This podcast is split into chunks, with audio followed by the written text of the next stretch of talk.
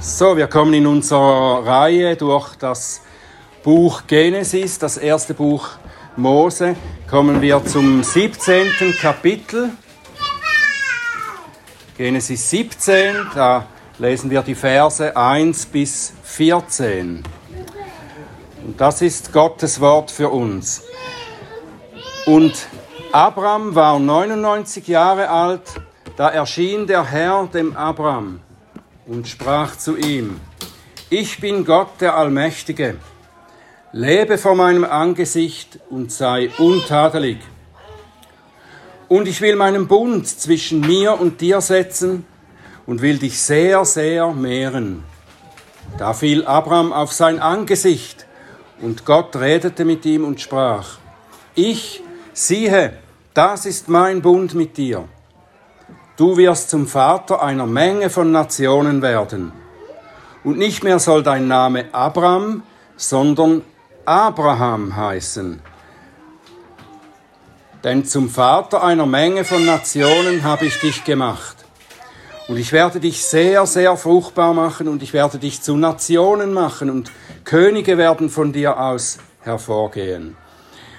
Und ich werde meinen Bund aufrichten zwischen mir und dir und deinen Nachkommen nach dir durch alle ihre Generationen zu einem ewigen Bund, um dir Gott zu sein und deinen Nachkommen nach dir. Und ich werde dir und deinen Nachkommen nach dir das Land deiner Fremdlingschaft geben, das ganze Land Kanaan zum ewigen Besitz, und ich werde ihnen Gott sein. Und Gott sprach zu Abraham, und du, du sollst meinen Bund halten, du und deine Nachkommen nach dir, durch ihre Generationen. Das ist mein Bund, den ihr halten sollt zwischen mir und euch und deinen Nachkommen nach dir. Alles, was männlich ist, soll bei euch beschnitten werden. Und zwar sollt ihr am Fleisch eurer Vorhaut beschnitten werden. Das wird das Zeichen des Bundes sein zwischen mir und euch. Im Alter von acht Tagen soll alles, was männlich ist, bei euch beschnitten werden durch eure Generationen, der im Haus geborene und der von irgendeinem Fremden für Geld gekaufte Sklave, der nicht von deiner Nachkommenschaft ist, beschnitten werden muss, der in deinem Haus geborene und der für dein Geld erkaufte Sklave. Und mein Bund an eurem Fleisch soll ein ewiger Bund sein. Ein unbeschnittener männlicher aber, der am Fleisch seiner Vorhaut nicht beschnitten ist, dessen Seele soll ausgerottet werden aus ihrem Volk. Meinen Bund hat er ungültig gemacht. Unser Vater im Himmel, wir danken dir, dass du uns dein Wort gibst, damit wir dich erkennen können, damit wir von dir lernen können, von deinem Heil, das du geschenkt hast. Herr, wir bitten, dass du unseren Verstand und unsere Herzen öffnest, dass du uns hilfst zu verstehen, wie du das verstanden haben willst und dass du meine Lippen öffnest, damit sie deinen Ruhm verkünden. Amen.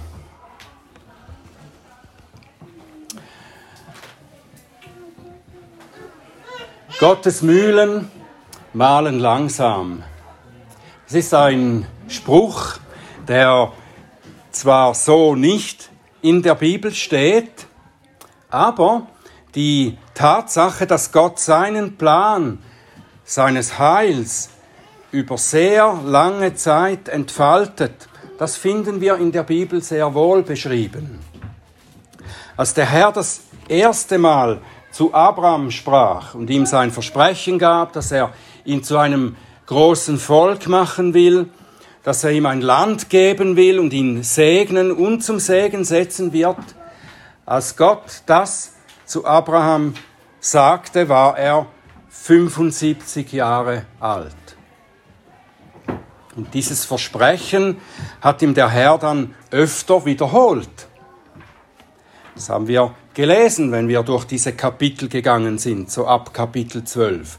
Und es wurde klar, dass dieses, diese Versprechen Inhalt eines Bundes sind, Inhalt eines Vertrages, den Gott mit Abraham schließt. Und dieser Bund eben seine Versprechen, seine Bedingungen, all seine Bestandteile hat er Abraham zunehmend offenbart. Hat ihm nicht alles auf einmal gegeben, sondern er hat ihm das zunehmend gezeigt, was der Inhalt dieses Bundes ist.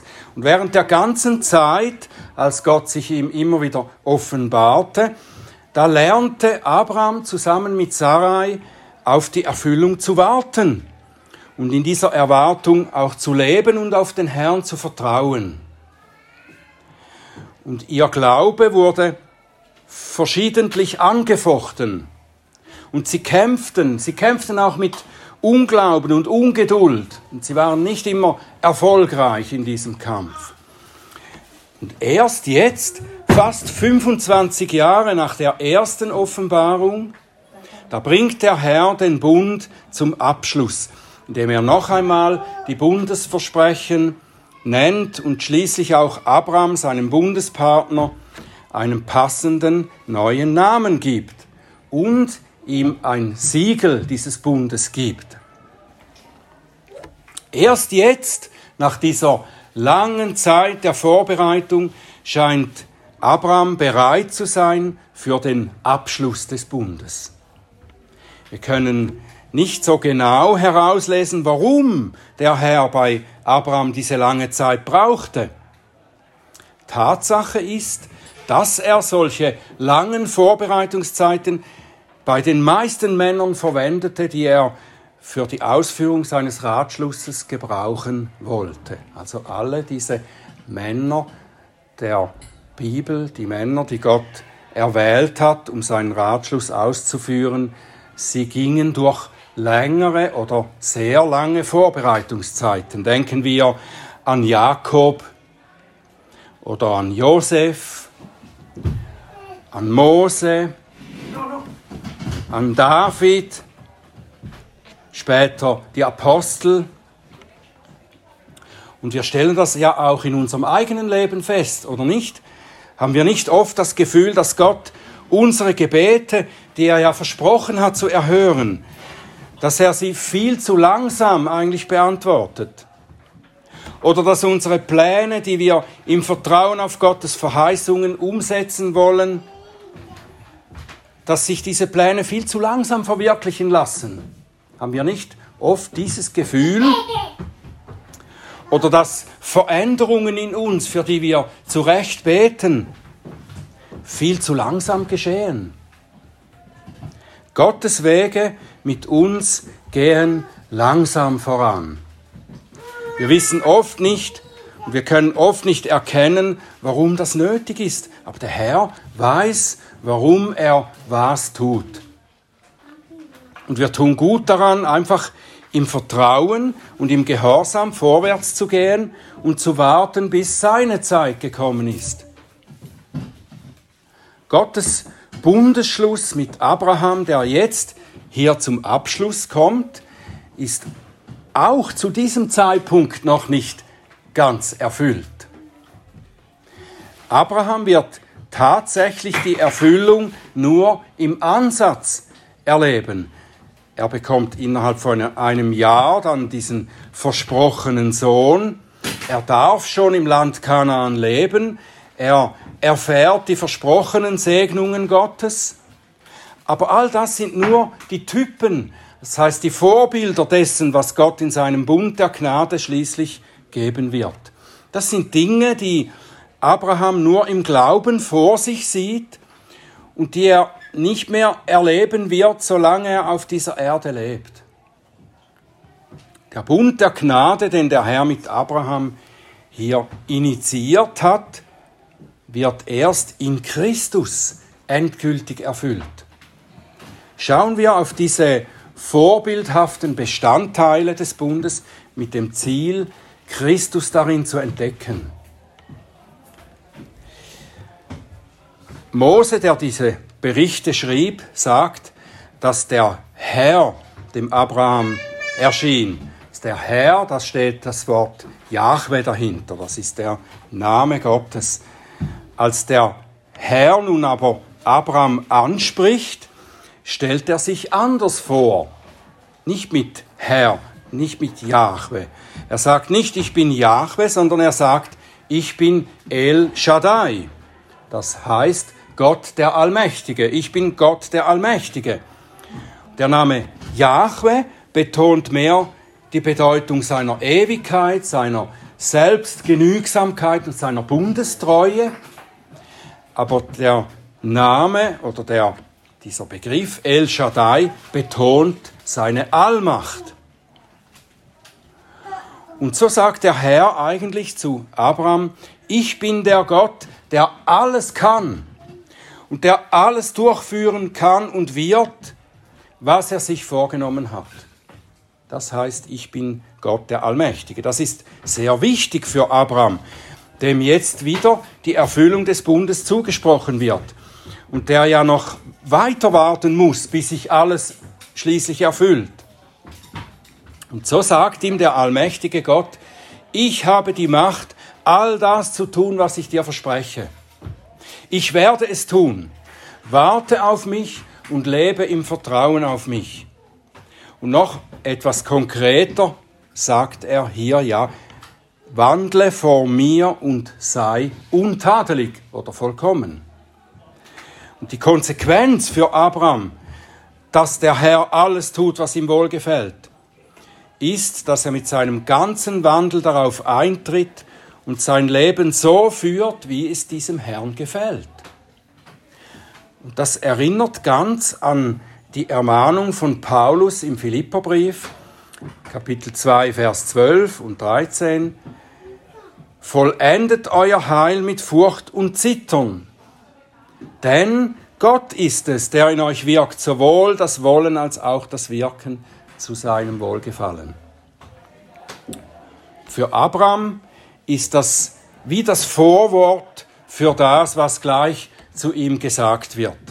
Und vielleicht klingt auch eine Ermahnung mit, eine kleine Zurechtweisung, wie wenn Gott sagen würde, ich bin der Allmächtige, der alles tun wird, um den Bund zu erfüllen. Lass dich nicht wieder versuchen, im Unglauben die Dinge selbst in die Hand zu nehmen, wie wir das ja im letzten Kapitel gesehen haben, sondern lebe im vollkommenen Vertrauen auf mich. Das ist eigentlich die Aussage dieser Worte. Ich bin Gott, der Allmächtige, wandle vor mir und sei untadelig. Zum Bundesschluss gehört dazu, dass der Herr Abrams Namen ändert. Die Namen in der Bibel sind wichtig, sowohl Namen von Orten, auch Namen von Menschen. Namen bezeichnen die Identität. Sie verbinden den Träger des Namens mit seiner Bedeutung oder auch mit seiner Berufung. Zum Beispiel gab ja Gott dem Menschen den Namen Adam. Und das bedeutet von der Erde genommen. Sein Name soll Adam daran erinnern, immer wenn er ihn hört, ich bin von der Erde genommen. Ich bin geschaffen. Ich bin nicht Gott. Und so zeigt der Name auf den Besitzer auch. Wenn der Herr Namen gibt oder Namen ändert, dann zeigt er damit an, dass er dem Empfänger des Namens die Bestimmung gibt die er für ihn gedacht hat. Als der Schöpfer bestimmt er, welchen Weg und welche Berufung er für den Betreffenden vorsieht.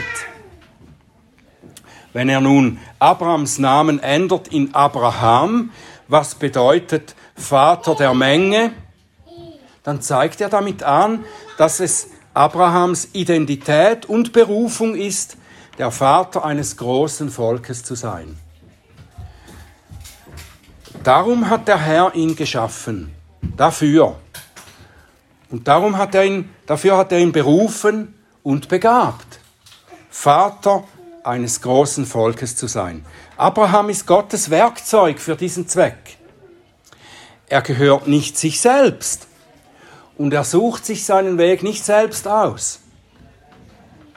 Und dass es Abrahams Berufung ist, Vater der Menge des großen Volkes zu sein, das beinhaltet auch, dass der Bund, den der Herr mit ihm schließt, nicht nur ein persönlicher Bund mit Abraham allein ist.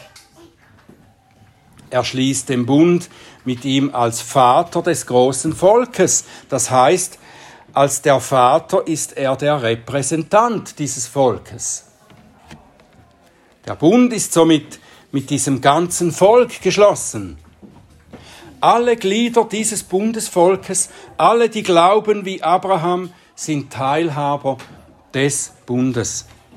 Die Verheißungen, die Wohltaten, die Verpflichtungen des Bundes gehen auf das ganze geistliche Volk Abrahams über. Was im Bund für Abraham gilt, das gilt für sie. Was die Verheißungen, die Wohltaten des Bundes sind, das sagt der Herr nun Abraham einerseits in einer Wiederholung, andererseits gibt er ihm neu die Verpflichtung des Bundes dazu. Beides wird, wie gesagt, nicht nur Abraham gegeben, sondern gilt für seine geistlichen Nachkommen, die auch Teilhaber des Bundes sind. Die Verheißungen, die der Herr wiederholt und damit auch vertieft, die betreffen die Identität, die Eigenheit des Volkes, das aus Abraham kommt. Und sie betreffen ihre Beziehungen zu Abrahams Gott und auch den Lebensbereich, der ihnen gegeben wird. Das Volk wird nicht nur groß, unzählbar sein, sondern es wird auch aus vielen Völkern oder Nationen bestehen. Und damit wird schon angezeigt, dass es sich dabei nicht nur um Abrahams ethnische Nachkommen, leibliche Nachkommen, das jüdische Volk handelt, sondern dass Menschen aus allen Völkern diese Nachkommenschaft ausmachen.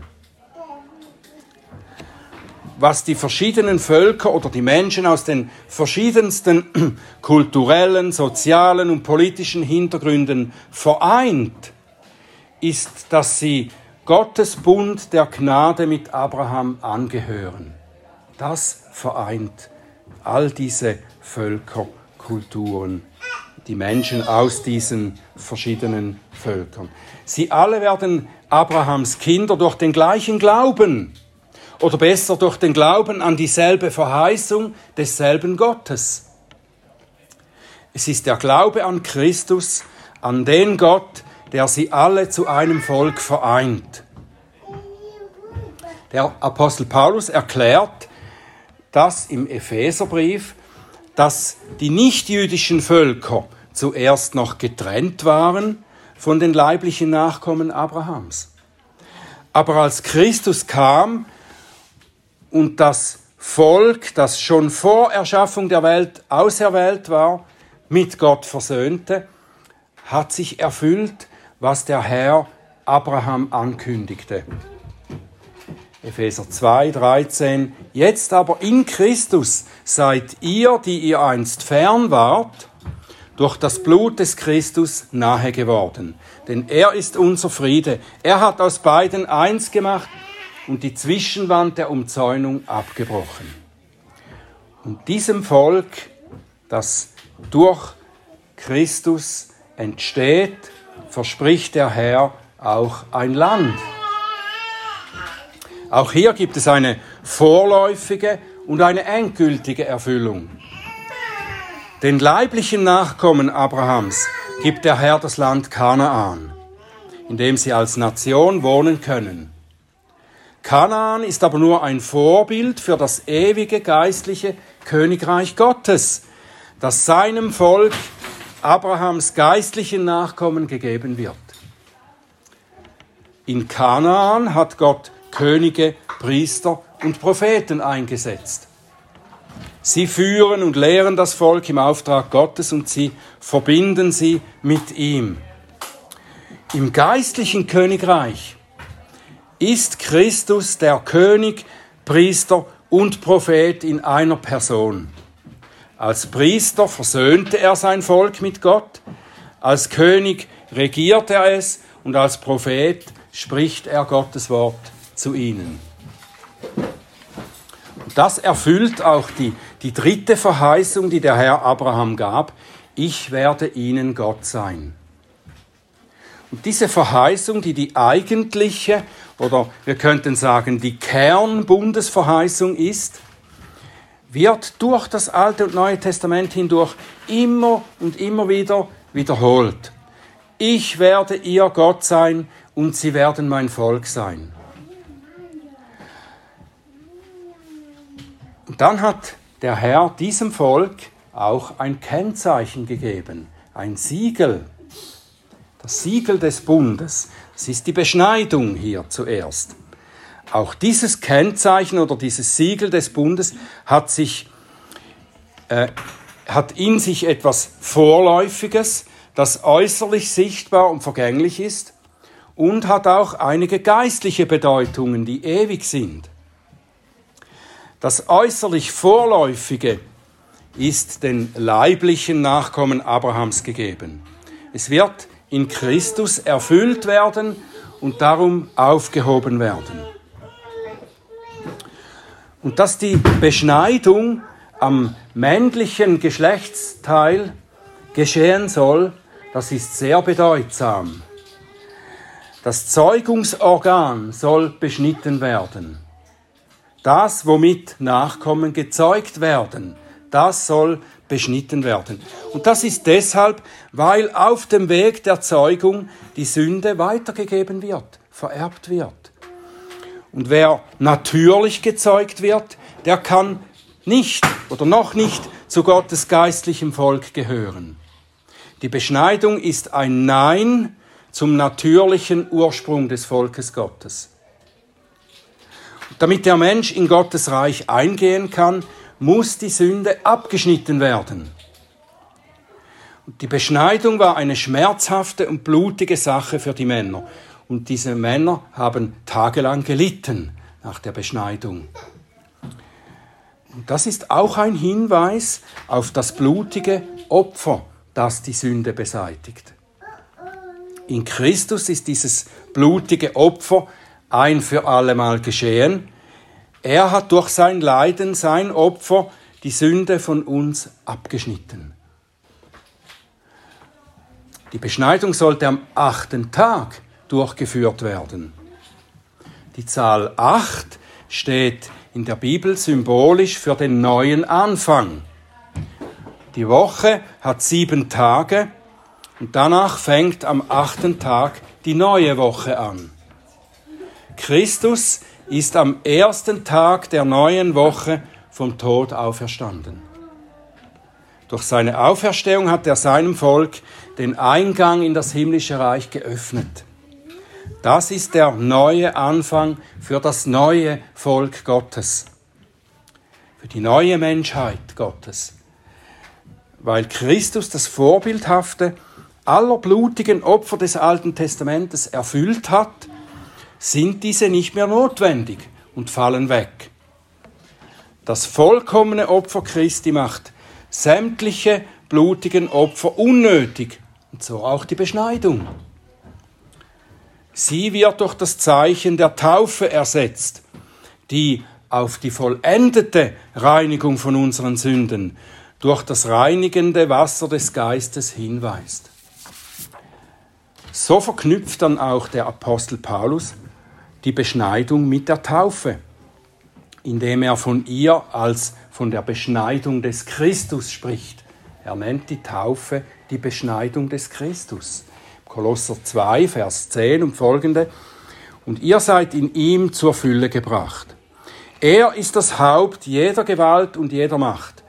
In ihm seid auch ihr beschnitten worden mit einer Beschneidung, die nicht mit Händen geschehen ist, sondern im Ausziehen des fleischlichen Leibes, in der Beschneidung des Christus, mit ihm begraben in der Taufe und in ihm auch mit auferweckt durch den Glauben an die wirksame Kraft Gottes, der ihn aus den Toten auferweckt hat.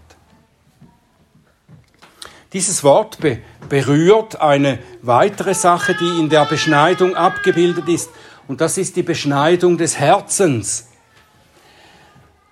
Die Beschneidung spricht eigentlich im geistlichen Sinn von der Beschneidung des Herzens. Und der Herr hat seinem Volk oft durch die Propheten vorgehalten, dass sie nur äußerlich an ihrer Vorhaut beschnitten seien und nicht am Herzen. Ihr müsst am Herzen beschnitten sein. Am Herzen beschnitten zu sein heißt, dass die sündhaften Neigungen des Herzens abgeschnitten werden, so dass man ihnen nicht mehr nachgibt. Und das kann der natürliche Mensch eben nicht wirklich vollbringen. Und darum ist die Beschneidung des Christus notwendig. Er hat die Macht der Sünde gebrochen für die, die an ihn glauben. Und nur wer in Christus ist, das heißt, wer Mitglied seines Bundesvolkes ist, kann ihn als Gott haben und kann in seinem Königreich leben. Und darum sagt der Herr zu Abraham, einer, der nicht beschnitten ist, diese Seele soll ausgerottet werden aus ihrem Volk. Meinen Bund hat er ungültig gemacht. Und hier geht es natürlich nicht nur um das äußerliche Zeichen, das da nicht vorhanden ist bei jemandem, sondern es geht um die Weigerung, das Siegel des Bundes zu tragen, das Gott verordnet hat.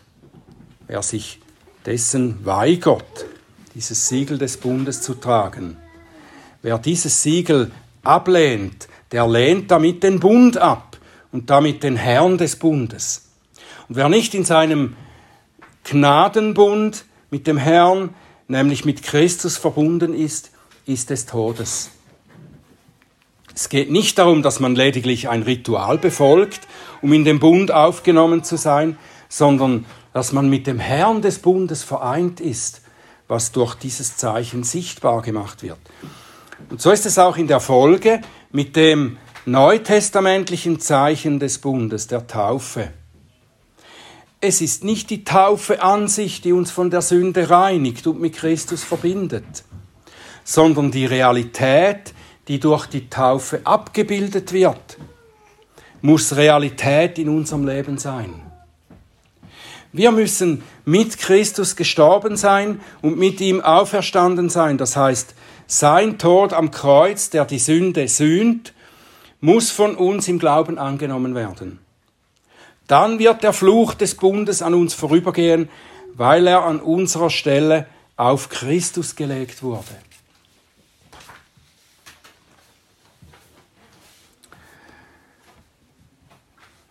Wir haben erkannt, dass Gott seinen Bund mit Abraham, seinen Bundesschluss mit Abraham als unserem Bundeshaupt geschlossen hat.